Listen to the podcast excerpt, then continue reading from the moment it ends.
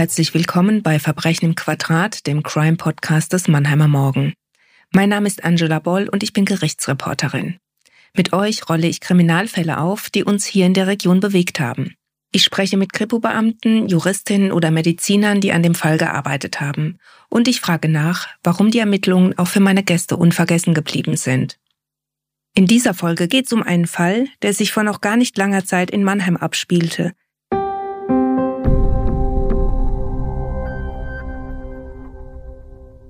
Im Sommer 2020 wird ein 35-jähriger Mann tot in seinem Apartment in der Mannheimer Neckarstadt aufgefunden. Er wurde erschlagen.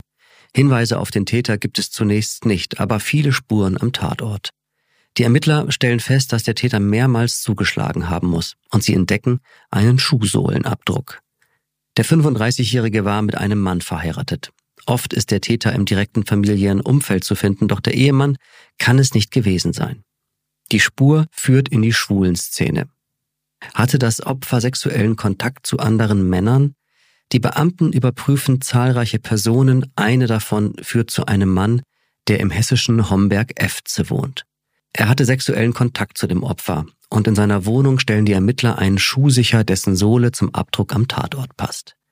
Offenbar, so stellt das Gericht später fest, hatte der 35-Jährige seinem Bekannten am Tattag eine Abfuhr erteilt, ihn gebeten zu gehen. Das habe der Täter, ein 34 Jahre alter Iraker, nicht ertragen. Mit einer vollen Sektflasche schlug er mehrfach auf seinen Bekannten ein und tötete ihn. Wegen Mordes wird er im Frühjahr 2021 zu einer lebenslangen Haft verurteilt. Das Gericht stellt außerdem die besondere Schwere der Schuld fest.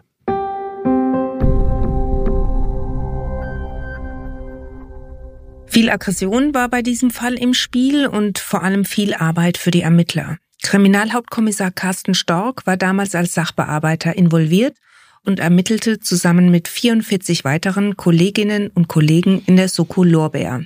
Auch Jürgen Paugner von der Kriminaltechnik war einer von ihnen und wird uns später mehr über die Spurensicherung an dem Tatort verraten.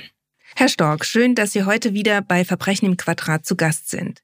Bevor wir näher in den Fall einsteigen, erklären Sie uns mal, warum die Soko Lorbeer geheißen hat und wie Soko-Namen überhaupt ausgewählt werden. Also der Name Soko Lorbeer bezieht sich im Prinzip auf die Tatörtlichkeit, die in der Laurentiusstraße war. Und äh, der schutzheilige äh, Laurentius war eben stets mit Lorbeeren geschmückt. Daher kam der Name. Den hat sich die Führungsgruppe bei uns ausgedacht. Also im Prinzip ist es so, wenn eine Sonderkommission, eine Ermittlungsgruppe ins Leben gerufen wird, dann soll die einen eindeutigen Namen bekommen, der schon einen Bezug darstellt zur Tat, zum Tatort, aber nicht für jedermann eben gleich ein herstellbarer Bezug ist, um die Tatörtlichkeit zu identifizieren oder das Opfer gar zu identifizieren oder den Täter. Sollten eigentlich keine Klarnamen von Personen oder auch von Straßennamen sein. Interessant, das wollte ich schon lange mal fragen, deswegen musste ich jetzt heute mal damit einsteigen. Wie war das denn im Sommer 2020? Wann und wie hat die Polizei erfahren, dass es einen Toten gibt? Es war so, dass der örtlich getrennt lebende Lebensgefährte gemeinsam mit dem Hausmeister die Wohnung von dem Opfer betreten hat, weil er den schon mehrere Tage nicht weder telefonisch noch persönlich hat antreffen oder erreichen können und er sich einfach gesorgt hat um ihn, weil das untypisch war. Die haben die Wohnung gemeinsam betreten und haben ihn dann eben leblos auf dem Boden liegend vorgefunden und die Polizei verständigt. Die Polizei ist dann auch gleich gekommen, zunächst mal die Kollegen von der Schutzpolizei und ähm, aufgrund der Gesamtsituation war es ziemlich schnell klar, dass es hier ein Kapitalverbrechen im Raum stehen müsste. Also da waren Schubladen aufgezogen worden, die Position von dem Leichnam sprach auch Bände. Da war die Hose runtergezogen, das Gesäß war äh, leicht erhöht und ähm, auch die ersten Befunde dann von dem Polizeivertragsarzt, der auch regelmäßig in Todesfällen hinzugezogen wird, hat sofort ergeben, dass hier massive Gewalteinwirkungen gegen den Kopf stattgefunden hat ähm, und wir eben von einem Verbrechen ausgehen mussten. Wann sind Sie denn zum Tatort gekommen? Ich selbst war gar nicht persönlich vor Ort. Das haben Kollegen von meinem Dezernat übernommen damals. Und ähm, ich selbst hat mit meinen Kollegen, die wir dann später die Hauptsachbearbeitung übernommen hatten, ähm, im, im Büro die ersten Aufgaben wahrgenommen. Was haben Sie denn vom Tatort erfahren? Ich nehme an, Sie haben Bilder angeschaut oder von mit den Kollegen gesprochen. Was war denn der erste Eindruck, den Sie von der Tat bekommen haben? Also es war ähm, ein sehr massives Spurenbild. Es war sehr viel Blut überall an den Wänden, am Boden. Man war eigentlich sofort der Meinung, da muss was Schlimmes passiert sein. was ja nicht unbedingt bei jedem Tötungsdelikt ist, was wir zur Bearbeitung bekommen. Aber in dem Fall kann man schon von einem, ich sage jetzt einfach mal klassischen Tatort sprechen, wie man sich das so im Krimi vorstellen würde auch. Das waren auch die Bilder, die uns dann am Anfang erreicht haben, haben das auch sofort eben bestätigt. Wie gesagt, zunächst waren es die Äußerungen von den Kollegen vor Ort und später dann auch die ersten Bilder, die wir dann vom Tatort bekommen haben. Und ab dem Zeitpunkt, wo das klar war, haben wir uns eben auch entsprechend zurückgezogen von der Sachbearbeitung, weil dann zwecks Spurenhygiene einfach sofort die Kriminaltechnik vor Ort muss, um da nichts weiteres zu verändern oder zu ähm, verwischen. Was konnten Sie denn gleich sehr früh über das Opfer erfahren? Das war nicht ganz so leicht. Also wir haben logischerweise den getrennt lebenden Ehemann entsprechend vernommen, der uns ein Bild gezeichnet hat von einem zurückgezogenen Studenten, der ein ruhiges Leben geführt hat, sich seinem Studium hauptsächlich gewidmet hat und wenig Bekanntschaften gehabt hat. Und am gleichen Tag noch, allerdings haben wir eben genau das entgegengezeichnete Bild bekommen von einem, von einem Bekannten, der gesagt hat, das war ein Mensch, der täglich unterwegs war, ständig auf der Suche nach neuen Kontakten, eben auch Sexualkontakten, täglich, nahezu täglich wechselnd. Und da musste man natürlich erstmal rausfiltern, was, was da jetzt dann stimmt. Es gab also Anzeichen für ein Doppelleben. Auf der einen Seite gab der Getötete zumindest bei seinem Ehemann das Bild eines ruhigen Typen ab, der zurückgezogen lebte, und auf der anderen Seite kannten ihn Leute als umtriebigen Menschen, der ständig unterwegs war und wechselnde Sexualpartner hatte. Nun ermitteln sie ja, so viel habe ich in dem Podcast schon gelernt, meistens zuerst im nächsten Umfeld. Da käme doch als erstes der Ehemann als Täter in Frage. Aber der hatte, wenn ich mich richtig erinnere, ein Alibi und gehörte für sie nicht zum Kreis der Verdächtigen. Auf keinen Fall als Hauptverdächtiger, nein. Was haben Sie denn am Tatort oder in den ersten Tagen für Hinweise auf den Täter bekommen? Das war nicht ganz einfach, weil wir zunächst mal die Tatzeit nicht hatten. Es war so, dass der Leichnam schon beinahe eine Woche in der Wohnung lag. So konnten wir es dann letztlich rekonstruieren. Anfangs war von der Rechtsmedizin die Aussage, dass er eben mehrere Tage, fünf bis sieben war die erste, erste Auskunft, die wir bekommen haben. Und so mussten wir dann erstmal ein Zeitfenster uns erarbeiten, weil eben tatsächlich dann auch die, diese Vielzahl an Kontakten tatsächlich sich so bestätigt haben. Also wir hatten es nicht leicht, weil eben auch Gegenstände, persönliche Gegenstände aus der Wohnung gefehlt haben, die uns da mögliche Anhaltspunkte hätten liefern können. Im Detail, das Handy war einfach weg. Also wir wussten nicht, mit wem unser Opfer zuletzt Kontakt hatte anfangs. Und das mussten wir dann eben über entsprechende verdeckte Maßnahmen herausfinden, welche Kontakte bestanden da. Wie können Sie denn das dann rausfinden, wenn das Handy weg ist? Das Handy ist ja, nehme ich an, mittlerweile eines der wichtigsten Gegenstände, die man braucht bei so einem Fall. Da haben wir das Glück, dass äh, Verbindungsdaten gespeichert werden. Da äh, hilft uns nicht unbedingt die gekippte Vorratsdatenspeicherung, um es mal vorsichtig zu sagen. Also ähm, dann könnte man deutlich mehr Daten bekommen. So ist es eben sehr begrenzt. Ähm, aber so kommen wir dann oder haben wir die Möglichkeit herauszubekommen, mit wem stand das Opfer möglicherweise in Kontakt. Sprich, wir hatten seine Rufnummer, das wussten wir dann eben vom Ehemann und konnten dann bei dem entsprechenden Provider herausbekommen, wer mit diesem Mann in Kontakt gestanden hat und eben auch in der Folge noch in Kontakt stand. Und bei der Tat war klar, der Mann ist erschlagen worden. Wussten Sie, mit was er erschlagen worden ist? Das war schon am ersten Tag mit einer sehr hohen Wahrscheinlichkeit festgestellt worden. Da wurde eine Sektflasche eben festgestellt, die unmittelbar neben dem Kopf des Opfers stand, mit entsprechenden Blutantragungen, sodass uns die Kriminaltechnik da eben schon ziemlich zeitnah gesagt hat, dass mit hoher Wahrscheinlichkeit handelt es sich hierbei auch um die Tatwaffe. Die Sektflasche war, wenn ich mich richtig erinnern kann, voll. Das heißt, es war ja noch ja. ein härteres Schlaginstrument als eine leere Flasche. Konnten Sie auch schon was sagen über den Tathergang? Also hat er mehrmals zugeschlagen, hat er einmal zugeschlagen? Das hat sich dann erst im Laufe der Ermittlungen ergeben. Also wir haben dann die Kriminaltechnik, wie gesagt, hat ihre Spuren gesichert und ähm, gleichzeitig haben wir dann auch dieses äh, Rechtsmedizin hinzugezogen, die dann ein äh, sogenanntes Blutspurenverteilungsmuster erstellt hat. Also die gehen dann in die Wohnung und schauen sich die Blutspuren an, wo die überall sind, wie die verteilt sind. Und das ist eine, eine Wissenschaft für sich, dann eben auch die Formen der Blutstropfen und so weiter, die uns da dann aussagekräftige Anhaltspunkte gegeben haben, wie sich die Tat zugetragen hatte. Wir hatten ja schon mal bei uns die Rechtsmedizinerin Kirsten Stein zu Gast, die uns berichtet hat, dass es am Tatort so einen unausgesprochen, aber auch nicht ganz ernst zu nehmenden Konkurrenzkampf zwischen Rechtsmedizinern und Kriminaltechnikern am Tatort gibt. Seit ich das gehört habe, fällt mir auf, dass dieses Kompetenzgerangel auch häufiger in Krimis eine Rolle spielt. Jetzt frage ich Sie mal als so außenstehender Beobachter, ist es denn tatsächlich so am Tatort? Ich kann jetzt natürlich nur für ähm, Mannheim sprechen, ähm, wie das da mit der Rechtsmedizin Heidelberg abläuft. Das ist eigentlich eine sehr gute ähm, Gemeinschaftsarbeit, wie ich das empfinde. Also, dass dann eine Konkurrenz da ist, klar, ähm, die, die Kriminaltechnik will natürlich die Spuren so schnell wie möglich, ähm, so gut wie möglich sichern können. Die Rechtsmedizin möchte wiederum so schnell wie möglich eingebunden werden, was ja auch verständlich ist, weil äh, jede Arbeit am Leichnam, am Tatort verändert natürlich entsprechendes und später muss die Rechtsmedizin oder soll dann die Rechtsmedizin ein aussagekräftiges Gutachten erstellen. Aber ähm, so eine tatsächliche Konkurrenz würde ich jetzt verneinen. Mit einem der Kriminaltechniker, die in dem Fall auch am Tatort gearbeitet haben, habe ich auch gesprochen.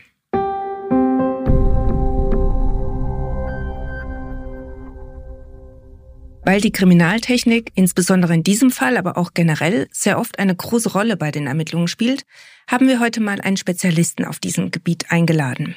Erster Kriminalhauptkommissar Jürgen Paugner arbeitet seit fünf Jahren bei der Kriminaltechnik. Und er war auch in diesem Fall vor Ort.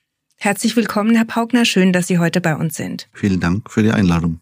Da wir gerade mit Klischees aufräumen, was sagen Sie denn als Insider dazu? Gibt es diesen kleinen Konkurrenzkampf zwischen Kriminaltechnikern und Rechtsmedizinern am Tatort tatsächlich? Grundsätzlich kann ich anführen, dass ein Konkurrenz- oder Konfliktgedanke in keinster Weise vorhanden ist. Die Zielsetzung der Gerichtsmedizin und der Kriminaltechnik ist ja im Großen und Ganzen identisch. Es mag gewisse Interessenskonflikte geben, die resultieren aber auf der Art und Weise des Tätigkeitsgebietes, der Spurensicherung und des Spurennachweises. Wer ist denn von Ihnen beiden als erster am Tatort? Die Kriminaltechnik ist in der Regel immer zuerst am Tatort. Nach der Begutachtung des Tatortes erfolgt dann auch die Verständigung und Beiziehung der Gerichtsmedizin, insbesondere bei Leichendelikten. Die Kriminaltechnik begutachtet den objektiven Befund am Tatort. Das beinhaltet die Lage der Leiche, äh, wenn wir eine Leiche haben, natürlich auch beim Einbruch, die Beschädigungen, die Zerstörungen, Utensilien, die am Tatort sich befinden, die umgestürzt sind, die kontaminiert sind, zum Beispiel mit Blut, mögliche Tatwerkzeuge etc. in dieser Richtung. Die Gerichtsmedizin wird zunächst einmal hinzugezogen, auch um die Leichenschau durchzuführen, also das Betrachten des Leichnams, Feststellungen zu treffen. Äh, haben wir hier zum Beispiel mögliche stumpfe Gewalt, eine Gewalteinwirkung gegen den Körper, die man interpretieren kann. Wenn wir ein Tatwerkzeug haben, passt dieses Werkzeug, dieser Gegenstand äh, zu den Verletzungen? War es das Tatwerkzeug, das Schlagwerkzeug? Oder wird es ausgeschieden, dass es gar nicht passt und nur den optischen ersten Eindruck erweckt? Aber es ist schon so, dass Sie zuerst am Tatort sind und quasi das Go geben müssen, dass der Rechtsmediziner kommen darf? In der Regel wird es so funktionieren, wird es so ablaufen. Wir haben gewisse Spurensicherungsarbeiten, gerade unsere Mikrospurensicherungen, die direkt am Leichnam abgenommen werden die machen wir öfters unmittelbar. Und äh, wenn wir fertig sind mit den ersten Spurensicherungsmaßnahmen, kommt dann der Gerichtsmediziner hinzu. Das ist aber ganz individuell lageabhängig. Als Beispiel möchte ich anführen, wenn wir eine Situation haben, wo der Gerichtsmediziner, der ja auch dann später Sachverständiger bei Gericht ist und diese alles interpretiert, eine Aussage treffen müsste, zum Beispiel, weil jetzt Kleidungsgegenstände dazwischen waren. Wir haben eine Stichverletzung oder eine Schussverletzung. Da mag es schon durchaus ein oder andere Mal sein, dass er dieses Original sehen muss und dann müssen wir warten und dann machen wir es zusammen. Also Hand in Hand mit dem Gerichtsmediziner. Gut, jetzt haben wir mit dem einen Klischee aufgeräumt. Das andere, was mir auffällt bei Sokos im Fernsehen oder irgendwelchen Krimis, ist, dass die Kriminaltechniker immer so Nerds sind, so Typen, die so verkopft sind, die weiße Kittel tragen und so sprechen, damit es niemand versteht. Was ist da dran? Wir sind schon etwas speziell, aber das speziell beziehe ich auf die Ausbildung. Es sind ausgebildete Polizeibeamte, wie sie jeder auch kennt, mit einer Spezialausbildung im kriminaltechnischen Bereich. Die Kriminaltechnik ist ja sehr stark von Kriminalistik und Forensik geprägt im Bereich Biologie, Chemie, Physik und gerichtsmedizinische Aspekte fallen da auch darunter. Äh, dass man sich hier natürlich speziell kleidet am Tatort, hängt einfach damit zusammen, dass die in Anführungszeichen gesehen Spurenhygiene ein wesentliches Element der Spurensicherung ist. Wir wollen ja keine Spuren verändern oder kontaminieren oder dass Spuren verloren gehen, die wir später zum Beispiel zum Nachweis einer Täterschaft benötigen. Das ist eigentlich die Ursache, warum die Kollegen diese klassischen, wo alle kennen, weißen Overalls tragen, wo die Haare bedeckt sind, Handschuhe, Mundschutz. Das ist eigentlich wesentlich dem geschuldet, der Spurenhygiene einfach. Trotzdem gehen Sie ja wesentlich wissenschaftlicher mit den Erkenntnissen oder mit den Spuren um als die Kollegen. Ja, das trifft zu. Wir sind natürlich stark ausgerichtet auf den Sicherungsbereich. Wir sprechen vom objektiven Befund. Der objektive Befund, kann man runterfallen, ist alles, was der Tatort uns an Informationen geben kann. Das kann positive Resonanz haben, aber auch negative. Also nicht jede Spur äh, ist unbedingt einem Täter zuzuordnen. Sie kann auch durch Alltagssituationen zum Beispiel entstehen. Man macht dann eine spezielle Ausbildung, das heißt, man macht eine ganz normale Polizeiausbildung genau. und dann nochmal eine erweiterte Ausbildung zum Kriminaltechniker. Äh, hatten Sie denn da äh, vorher schon so eine Affinität zu Technik? Ja, unter anderem einen technischen Beruf habe ich wohl erlernt. Denn solche Dinge kann man auch natürlich äh, in seiner Tätigkeit als Kriminaltechniker teilweise mit einbringen. Die Leute bei uns haben, sind vielseitig, sage ich mal, haben vielseitige Fähigkeiten in unterschiedlichen Bereichen. Natürlich sind auch etliche dabei, die vorher tatsächlich einen anderen Beruf gelernt haben. Ich habe Leute, die chemisch-technische Assistent oder PTA waren vorher oder im Bereich Biologie gearbeitet haben in Laboren wo dann die Polizeiausbildung durchgeführt haben, Studium und jetzt bei der Kriminaltechnik dann arbeiten. Das war jetzt ein kleiner Exkurs zur Kriminaltechnik. Jetzt kommen wir zu unserem Fall zurück. Äh, ich nehme an, Sie waren ja dann am Tatort in der Laurentiusstraße. Ja, das ist richtig. Also wenn so ein Delikt festgestellt wird, also dass eine Leiche aufgefunden wird und Rückschlüsse darauf zu schließen sind, dass es äh, durch Fremdbeibringung der Tod stattgefunden hat, wird die Kriminaltechnik hinzugerufen, der Tatort wird großflächig abgesperrt. Und dann erscheint die Kriminaltechnik natürlich mit ihrem ganzen Equipment, was wir für die Tatortarbeit benötigen. Das ist nicht wenig. Was natürlich dann zunächst einmal kommt, dass man sich einen Überblick verschafft. Wie sieht der Tatort aus? Wer war vor allem schon da? Wer hat sich da drin bewegt? Auch die Kollegen, der Notarzt, wo da war, die Sanitäter ist vielschichtig oder auch die Zeugen, Auffindezeugen, wo vielleicht in dem Objekt waren. All diese Informationen sind für uns dann schon wichtig im Beginn der Arbeit. Stellen wir uns mal vor, wir gehen jetzt mal mit Ihnen an diesen Tatort zurück. Sie können sich es so vorstellen, es ist ein Mehrfamilienhaus. Obere Etage, lange Gänge, links und rechts zweigen Apartments ab, so ein, ein zwei Zimmer-Apartments. Das ist eine helle, eichenfarbene Eingangstür. Sie betreten die Wohnung, Sie kommen gleich in einen Flur, da ist linksseitig äh, eine kleine Kochnische oder Kochzeile, wie man es bezeichnen möchte. In der Verlängerung kommt ein kleines Bad und dann können Sie vom Flur aus der Küche rechts abbiegen, zum Beispiel dann in diese Wohnräumlichkeit. Ein Schlafwohnraum kann man es bezeichnen. Sehr hell, hohe Fenster, hohe Decken, so wie man in Mannheim die älteren Gebäude kennt. Auf dem Boden lag eine männliche Leiche, schon stark in Verwesung übergegangen.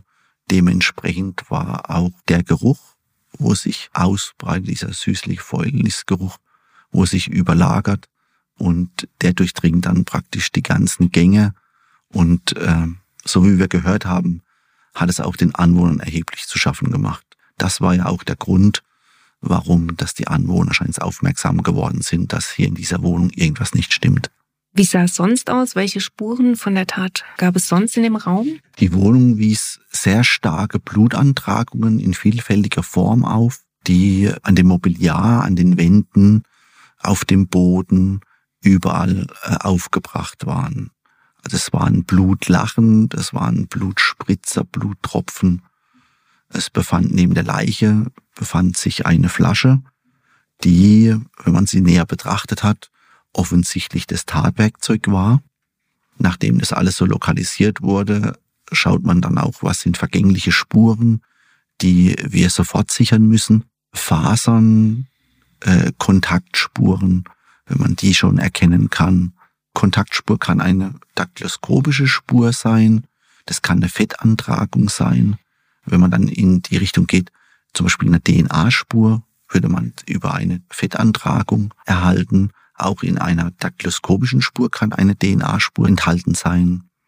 Äh, das kommt, viele Dinge kann man erst später im Labor natürlich dann analysieren. Ne? Aber zunächst sind wir vielleicht ein bisschen Jäger und Sammler, dass wir versuchen, so viel Dinge zu sichern, die für die Tatortarbeit als relevant erachtet werden. Also Sie gehen in den Raum, ist es erstmal so, dass Sie sich die Gesamtlage scannen? Zunächst ist es so, dass man sich, wie schon angeführt, den Überblick verschafft am Tatort. Mit was haben wir es zu tun? Was liegt vor? Dann wird die Tatörtlichkeit erst einmal, ohne dass Veränderungen stattfinden, dokumentiert.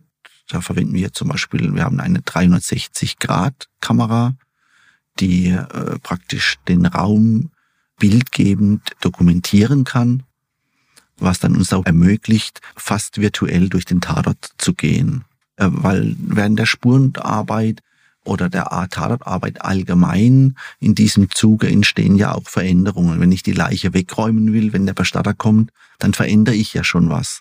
Und zu diesem Zeitpunkt müssen diese Spuren an der Leiche natürlich schon gesichert sein.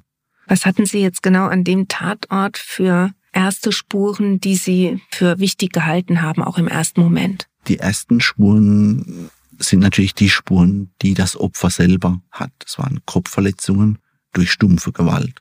Zur Untersuchung dieses Leichnams wird auch die Gerichtsmedizin hinzugezogen und Gerichtsmediziner und Kriminaltechniker zusammen nehmen diesen Leichnam in Augenschein. Beide Seiten haben das Interesse, alle Spuren festzuhalten, alle Spuren festzustellen Wobei wir hier die gerichtsmedizinische Aspekte haben am Leichnam, als auch die Erkenntnisse des Kriminaltechnikers, zum Beispiel mechanische Spuren, äh, Faserspuren dergleichen. Am Tatort haben wir natürlich auch, nachdem die Leiche abtransportiert war, intensive Spurensicherungsmaßnahmen auf dem Boden durchgeführt. Hier konnten wir latente Blutspuren von einem Schuh versetzt feststellen. Diese Spur kann man mit Chemikalien sichtbar machen auf dem Linoleumboden, der in dieser Wohnung vorlag. Und anhand dieses Schuhsohlenfragmentes konnten wir später auch den dazugehörigen Schuh identifizieren, was, jetzt greife ich ein bisschen vor, auch bei der Festnahme des Täters diesen speziellen Schuh aufgefunden und sichergestellt haben. Weiterhin äh, sind natürlich auch Utensilien in der Wohnung interessant. Äh, wenn man zum Beispiel davon ausgeht, war diesen Raubdelikt, dann schaut man nach, Behältnisse, wo sich Bargeld befindet, so war es auch in diesem Fall, haben wir festgestellt, dass ein Glas mit einem Schraubverschluss, wo Münzgeld äh, sich darin befand, geöffnet wurde offensichtlich. Und hier haben wir auch daktyloskopische Spuren gesichert, und in dieser, diesen daktyloskopischen Spuren waren auch DNA-Anteile enthalten. Diese äh, daktyloskopische Spur äh, war dann auch teilweise vom Muster her dem Beschuldigten später zuzuordnen. Im Gerichtssaal wurde bei diesem Fall auch häufiger der Begriff verwendet, hochdynamisches Tatgeschehen. Können Sie den mal erklären? Es gibt ruhige Tatorte als auch dynamische Tatorte. Ein ruhiger Tatort ist oft spurenarm. Ein dynamischer Tatort zeigt oft ein vielfältiges Spurenbild, wie in unserem vorliegenden Fall. Wie zu Beginn angeführt, war ja der Tatort stark auch von Blutanhaftungen, Blutspritzern, Blutlachen kontaminiert. Aus diesem Spurenbild, hat die Gerichtsmedizin äh, eine Blutspurenanalyse durchgeführt und anhand diesen Spurenbildes kann man das dynamische Geschehen bewerten. Ein Attackieren des Opfers mittels einer Flasche und hierdurch durch diese Schlagen gegen den Kopf diese Blutspritzer entstehen, äh, als auch das Opfer Blut aushustet. Das wiederum ein ganz anderes Spurenbild, zum Beispiel auf einem Glas oder auf der Wand, abbildet. Auch die Flasche selbst ist ein Spurenträger natürlich, als auch durch dieses Schlagen gegen den Kopf befindet sich natürlich auch Blut an der Flasche und wir konnten feststellen, dass diese Flasche mehrfach am Tatort abgestellt wurde.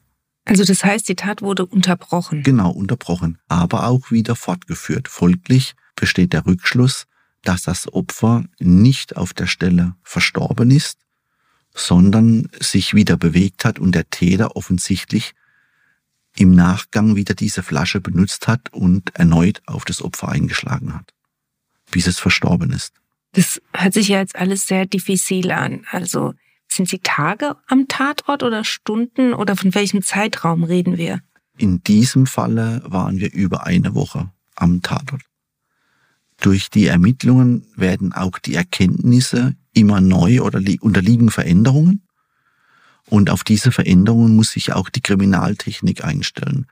Die Information, die ich zu Beginn der Woche habe, kann sich über den Wochenverlauf verändern und ich muss vielleicht unter einem ganz anderen Blickwinkel den Tatort betrachten. Deswegen versucht die Kriminaltechnik, so lange wie möglich den Tatort für seine Arbeit festzuhalten. Wenn Sie dann wieder zurückkehren ins Polizeipräsidium, haben Sie dann äh, einen normalen Büroplatz oder arbeiten Sie da mit irgendwelchen Reagenzgläsern? Das PP Mannheim, die K8, ist eine sichernde Kriminaltechnik. Die auswertende Kriminaltechnik, das, was wir kennen, vielleicht viele auch äh, im Fernsehen so wahrnehmen. Eine DNA-Straße zum Beispiel, die befindet sich beim Kriminaltechnischen Institut des LK. Wir verfügen natürlich über Labore, wo wir auch Fachkräfte vorhalten, die eine chemische Spurensicherung vor Ort durchführen können. Aber in begrenztem Maße. Ab einem gewissen Stadium bewegen wir uns in einem wirklich wissenschaftlichen Bereich, wo unser Kriminaltechnisches Institut auch Leute aus der Wissenschaft vorhält, äh, sind Biologen, Sachverständige, praktisch auch analog wie ähnlich vergleichbar wie bei der Gerichtsmedizin. Also Sie sind quasi zuständig, das alles zu sichern und weiterzugeben und die Auswertung der Ergebnisse übernehmen dann auch wieder andere Kollegen, wenn ich das richtig verstanden habe. Die Spuren, wo wir gesichert haben, werden bewertet auch im Einklang mit der Gerichtsmedizin als auch mit dem Kriminaltechnischen Institut. Die Spuren, wo als Erfolgsversprechen zunächst klassifiziert werden, werden an das KTI übersandt und die Wissenschaftler im KTI präparieren und bearbeiten diese Spuren, um diese Spuren zu erlangen, die wir dann für einen Tatnachweis benötigen. Vorhin haben Sie schon davon gesprochen, dass Sie 3D-Videos herstellen, die Sie dann äh, anschauen können vom Tatort. Wie sieht denn da die Zukunft aus? Die Zukunft in der Kriminaltechnik wird sich rasant weiterentwickeln. Derzeit laufen Entwicklungen dahingehend, dass wir uns praktisch virtuell dreidimensional am Tatort bewegen können, den in Augenschein nehmen können, vielleicht zukünftig auch schon im Gerichtssaal. Es ist eine Frage der finanziellen Mittel und der Verfügbarkeit der Technik. Das LKA Baden-Württemberg, die Abteilung des Kriminaltechnischen Institutes, arbeitet sehr stark an diesen Forschungsprojekten, als auch an der Einrichtung zukunftsträchtiger Techniken für die Tatortarbeit und die Tatort- oder Spurenanalyse. Dahingehend denke ich, dass wir in naher Zukunft hier noch wesentliche Veränderungen im Rahmen des Fortschritts feststellen können.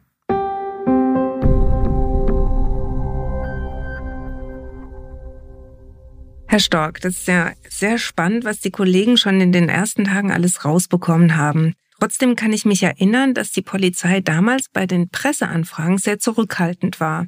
Lange wurde nicht erklärt, wie der Mann getötet worden war, welchen Spuren die Ermittler nachgehen und was das Motiv sein könnte. Wissen Sie noch, warum man in diesem Fall so zurückhaltend war mit den Auskünften? Nun, es liegt äh, mit Sicherheit hauptsächlich darin begründet, dass eben das absolutes Täterwissen war, wodurch man sich dann nichts verbauen möchte, wenn später dann der Täter eben tatsächlich festgenommen wird und er Angaben macht, dass man hinterher angreifbar ist, dadurch zu sagen, das hat er ja in der Zeitung gelesen, ist klar, dass der weiß, was da in der Wohnung abgegangen ist dass man eben tatsächlich sagen kann, das wurde noch nirgends veröffentlicht. Er sagt uns jetzt hier beispielsweise das Detail mit der Sektflasche, was wir vorhin hatten. Ähm, wenn er das dann natürlich erzählt, er hat das Opfer mit der Sektflasche getötet, dann ist das absolut ein Indiz für eine absolute Glaubhaftigkeit. Die ersten Tage kamen wenig Auskünfte. Irgendwann haben sie ein Hinweistelefon eingerichtet und auch sogar ein Foto vom Opfer veröffentlichen lassen. Was haben Sie dadurch erwartet? Das lag wahrscheinlich daran, dass wir tatsächlich so eine ähm, zwiegespaltene Persönlichkeitsbeschreibung gekriegt hatten, auch in den ersten Tagen, und wir versucht haben, eben das zu belegen in beide Richtungen. Und da haben wir uns eben über das vertrauliche Telefon erhofft, dass da doch der ein oder andere dabei ist, der sich dann meldet und sagt, jawohl, ich kenne den Mann auch. Und ist es auch passiert? Haben sich viele gemeldet? Es ist tatsächlich so gewesen, dass sich viele da auch drauf gemeldet haben, ja. Jetzt hat uns ja vorhin Ihr Kollege erzählt, was das Spurenbild alles ergeben hat, welche Erkenntnisse daraus gewonnen wurden. Jetzt werden Ihnen ja die Ergebnisse vorgelegt. Wie machen Sie dann weiter mit dem, was Sie dann für Informationen bekommen? Wir müssen eben dann versuchen, diese objektiven äh, Befunde, die uns die Kriminaltechnik liefert, zu verknüpfen mit unseren bisher möglicherweise in Verdacht stehenden Personen oder eben in dem Fall den Personen, die nahe im Kontakt zu unserem Opfer waren, wo wir wussten, die hatten in letzter Zeit, kurz vor dem Tod des Opfers eben Kontakt zu ihm. Können wir da was gewinnen, um die Tat dann letztlich zu belegen? Können wir entsprechendes bei den Vernehmungen etwa verwerten oder können wir neue Beschlüsse beantragen, die das dann letztlich auch belegen könnten? Welche Spuren haben jetzt konkret zu dem Verdächtigen geführt. Es hat ja auch ein paar Tage gedauert dann, bis Sie einen Verdächtigen ins Auge gefasst hatten. Also in diesem Fall war es dann eine ziemliche Kombination aus, aus vielen Einzelstücken.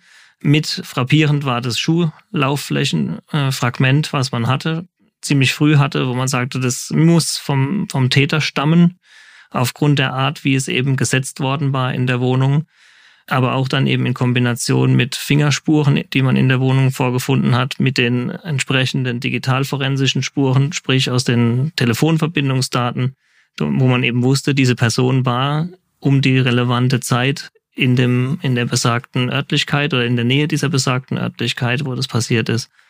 Später dann konnten wir es dann auch noch anhand von DNA belegen nochmal. Was haben Sie über den Verdächtigen gewusst und äh, bereiten Sie sich da irgendwie vor? Vor einer Festnahme wird dann nochmal mehr ausgeleuchtet, äh, bevor man dann die Festnahme macht oder ist die Festnahme erstmal vorrangig? Also in dem Fall war es tatsächlich so, dass wir ihn schon ein paar Tage vorher im, ein bisschen im Verdacht hatten, weil wir eben wussten, der stand im, im Kontakt zu unserem Opfer, aber hatten noch keine Ergebnisse von der Kriminaltechnik. Und da hatte, hatten wir eben mit der Staatsanwaltschaft uns zusammengesetzt und dann überlegt man taktisch, wartet man noch ab, reicht es schon für einen Haftbefehl, was man jetzt hat, oder möglicherweise entkräftet sich das Ganze noch. Und da waren wir dann doch eher noch ein bisschen zurückhaltend anfangs. Und dann hat sich eine Dynamik entwickelt dann an dem Festnahmetag letztlich, wo dann, wo wir dann gesagt haben, jetzt reicht es definitiv aus, der ist absolut dringend tatverdächtig, den müssen wir jetzt dann eben festnehmen. Und dann äh, macht man sich schon seine Gedanken, wie man eben auch den, den Tatverdächtigen dann entsprechend vernehmen wird. Überlegen Sie vorher, er müsste jetzt da und da sein oder beobachten Sie ihn vorher oder wie funktioniert sowas? In diesem konkreten Fall war es tatsächlich so, dass er unter Beobachtung stand. Er war Flüchtling. Er hat ähm, seit der Tat unseres Wissens nach, was wir mitbekommen haben, schon mehrfach die, die, äh, seinen Aufenthaltsort gewechselt. Von daher mussten wir ihn auch einigermaßen seinen Standort behalten, sage ich jetzt mal, und hatten entsprechende Maßnahmen eingeleitet, tatsächlich, um ihn im Falle einer positiven Meldung dann von, von Seiten der Kriminaltechnik, vom Landeskriminalamt dann auch zeitnah festnehmen zu können.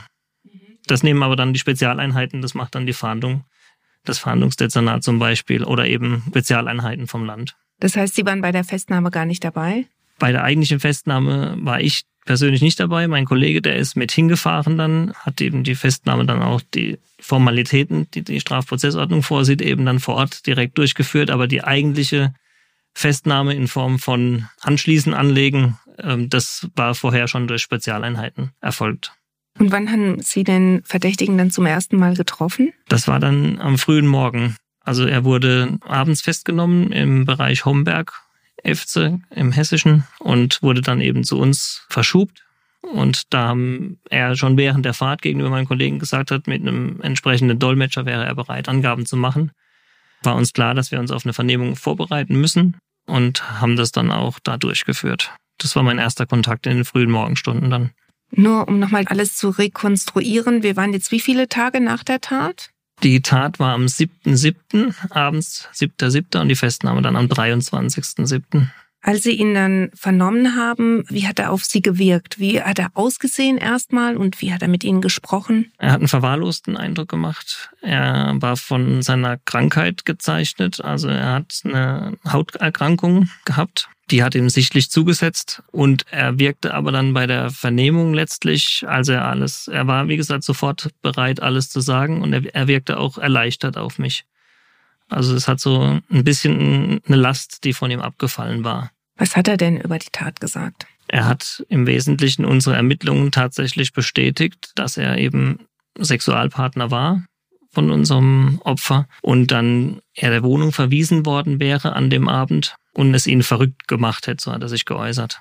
Zunächst durfte er wohl in die Wohnung rein und hat sich dort duschen dürfen. Dann hat er gesagt bekommen, dass er eben doch gehen muss und nicht übernachten darf.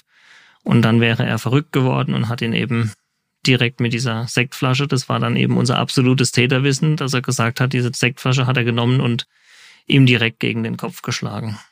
Hat er erzählt, wie oft er geschlagen hat? Nein, nur dass er dann eben ihn von seinem Leid erlösen wollte, weil er festgestellt hat, er hat eine schwere Verletzung im Augenbereich und dann hätte er ihn vom Leid erlösen wollen und hätte ihn dann quasi getötet.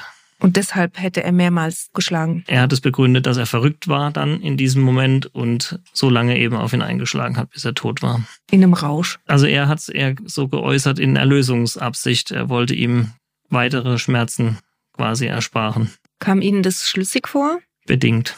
Wenn Sie jemanden vernehmen und Sie sind sich bei manchen Aussagen nicht ganz sicher, wird dann abgebrochen und am nächsten Tag nochmal neu angefangen oder wie funktioniert das dann?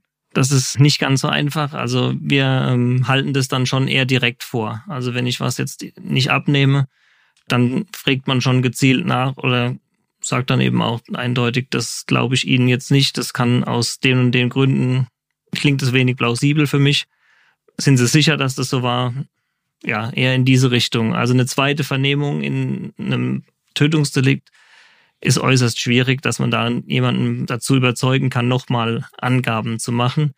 Zumal er ja auch dann ziemlich zeitnah auch eine, eine Verteidigung, also einen Rechtsanwalt gestellt bekommt. Da muss sofort ähm, ein Verteidiger hinzugezogen werden, dann spätestens zu dem Zeitpunkt, wenn es zu der Haftvorführung dann geht. Und da kommen dann meistens keine weiteren Angaben. Haben Sie in dem Fall dann nochmal nachgefragt? Also Sie haben ja gesagt, es kam mir nicht jetzt nur bedingt schlüssig vor alles. Haben Sie nochmal nachgehakt? Kam noch was später raus? Wir haben nachgefragt, aber er blieb bei dieser Version. Wie ist es, wenn dann die Vernehmungen fertig sind? Der Mann kommt in Untersuchungshaft. Die Dinge sind soweit abgefragt. Ist damit Ihre Arbeit getan? Nein, damit ist die Arbeit noch lange nicht getan, insbesondere bei einer Sonderkommission nicht. Da sind meistens eben viele Spuren, die zeitgleich laufen, Überprüfungen, die zeitgleich laufen. Die müssen alle selbstverständlich dann sauber abgearbeitet werden nachvollziehbar abgearbeitet werden, dass da eben nicht ähm, irgendwie noch heißt, ja, da gibt's doch noch einen Verdächtigen, was ist denn mit dem überhaupt gewesen? Also in diesem Fall war es zum Beispiel auch so, dass da noch eine weitere Person relativ zeitpunktnah noch Kontakt hatte zum Opfer. Das mussten wir dann selbstverständlich noch entsprechend überprüfen, um den dann definitiv eben ausschließen zu können. Und dann geht's eben auch drum, die ähm, Angaben aus der Vernehmung von dem Beschuldigten, der als sein Geständnis abgelegt hat, das eben auch nochmal zu verifizieren, weil da doch immer auch mal noch neue Erkenntnisse hinzukommen, die uns bis dato nicht bekannt waren. Die müssen wir dann eben auch noch entsprechend prüfen, überprüfen. In dem Fall waren das zum Beispiel über den Verbleib der Gegenstände. Wussten wir ja nichts. Wir wussten nur, es fehlen Sachen aus der Wohnung. Und da hat er eben Angaben gemacht, wo er die Sachen versteckt haben will. Und so Dinge muss man dann eben im Nachgang noch überprüfen. Und dann eben auch die Nachtatphase, die auch immer für das Gericht später dann von Bedeutung sind. Wie hat sich der Täter nach der Tat verhalten? Gibt ja auch immer Aufschluss darüber, welche Persönlichkeit haben wir da vor uns. Das muss man dann eben im Nachgang auch noch ermitteln. Sie haben das ja dann alles überprüft und zum Beispiel die Gegenstände, die aus der Wohnung gestohlen worden waren, auch tatsächlich sicherstellen können. Außerdem haben sie die Schuhe gefunden, deren Abdruck am Tatort entdeckt worden waren, so dass dann am Ende vor Gericht eigentlich alles eindeutig belegt werden konnte. Aber es gab trotzdem am Ende unterschiedliche Ansichten in den Plädoyers, so wie das häufig der Fall ist. Der Verteidiger hatte auf Totschlag plädiert, die Staatsanwaltschaft eine lebenslange Haftstrafe wegen Mordes gefordert und die Feststellung der besonderen Schwere der Schuld angeregt. Der Mann wurde schließlich wegen Mordes verurteilt und die Kammer stellte auch die besondere Schwere der Schuld fest. Der Richter hat damals gesagt, und ich zitiere das jetzt mal, das Gesamtbild geht über das übliche Schuldmaß hinaus. Eine mögliche Entlassung nach 15 Jahren wäre unangemessen. Deshalb also die besondere Schwere der Schuld. Wie sehen Sie das? Hat er da recht? Dem stimme ich voll und ganz zu in diesem speziellen Fall. Die Tatausführung sprach für eine besondere Brutalität und ähm, dieser Erlösungscharakter ähm, war für mich kein Erlösen, sondern eher eben ein Quälen von diesem Opfer. Man hat es unnötig den Sterbeprozess verlängert und in die Länge gezogen. Insbesondere unter dem Hintergrund, dass auch der Täter gesagt hat, er war mal beim Militär, hätte er durchaus meiner Meinung nach und offensichtlich auch eben der Meinung des Gerichts zufolge die Sache durchaus schneller beenden können und seinem Opfer dadurch noch mehr Leid ersparen können. Was ist denn so im Nachgang für Sie bei diesem Fall das Besondere? Das Besondere war, dass man zum einen Einblick in eine relativ unbekannte Szene erlangt hat, über die Vorgehensweisen von einer unscheinbaren Persönlichkeit, der im Prinzip ein Doppelleben geführt hat und das nicht so richtig bekannt wurde, das ganz gut verheimlichen konnte und ähm, eben eine Gefährdung, der sich da ausgesetzt hat, aber sich dessen offensichtlich nicht so bewusst war. Also im Nachhinein hat jeder gedacht, klar, das war sehr gefährlich, wo er sich da hineinbegeben hat, tagtäglich irgendwelche Fremden Leute mit in die Wohnung zu nehmen zu sich. Da liegen dann eben die Wertgegenstände auch rum. Also das hätte durchaus auch ein, ein Raubmord sein können oder eben ein Sexualmord äh, ohne Beziehungscharakter. Das müssen wir vielleicht jetzt ganz zum Schluss noch aufklären. Sie hatten am Anfang gesagt, er lag mit heruntergezogener Hose da, also die Leiche. Ähm, was hat es denn damit auf sich? Das konnten wir nicht klären. Letztlich auch bis vor Gericht nicht klären ähm, weil es auch unser Täter geleugnet hat. Er hätte das nicht so gemacht. Aber Hinweise auf ein Sexualdelikt gab es tatsächlich nicht. Hat es nicht ergeben, nein. Ich glaube, jetzt haben wir alle Fragen beantwortet. Vielen Dank, dass Sie heute hier waren.